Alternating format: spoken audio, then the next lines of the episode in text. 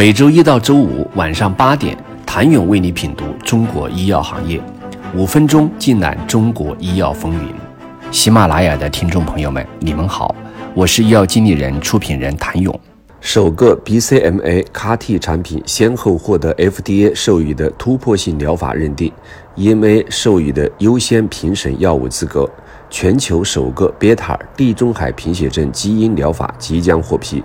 这本该是蓝鸟生物作为一个生物科技公司最高光的时刻。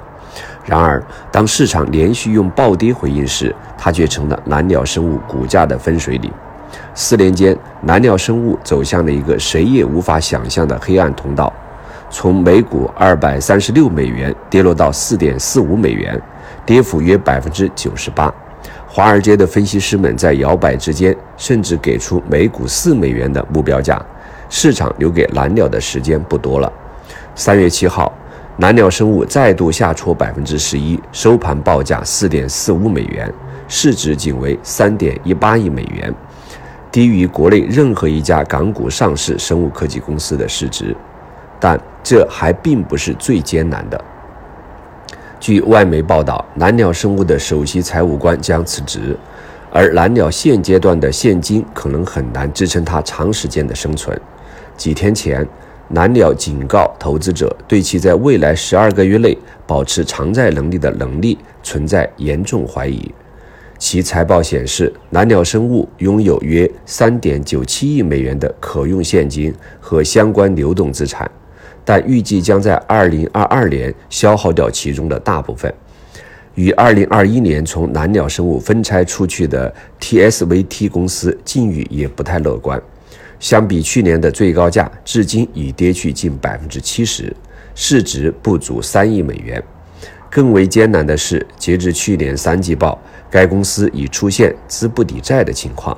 据了解，TSVT 已上市产品包括全球首款 BCMA CAR-T 疗法，还有其他细胞疗法。四年间，蓝鸟生物的步步衰落，令人惋惜又警醒。一位在蓝鸟生物高光时刻投入细胞疗法研发的业内人士感慨道。做药本身是一个漫长的事，要细水长流，慢慢来。资本介入过多，影响公司的长期发展，安全边际也会降低。如果仅从数据上看，蓝鸟生物毫无疑问是理想中的真正做创新的公司。首先是持续高额的研发投入和精简的销售费用。二零二一年研发投入三点二亿美元，销售和管理费用二点一亿美元。二零二零年研发投入三点二亿美元，销售和管理费用二点四亿美元。第二是丰富的知识产品体系，拥有大量或从第三方获得的基因治疗产品和载体系统相关的专利和非专利知识产权。第三是员工的高效益和相对丰富的研发管线。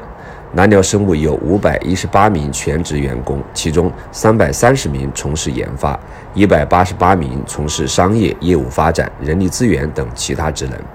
这样的人员配置形成了相对丰富的研发管线，包括七条临床管线和多个未公开的临床前候选产品管线。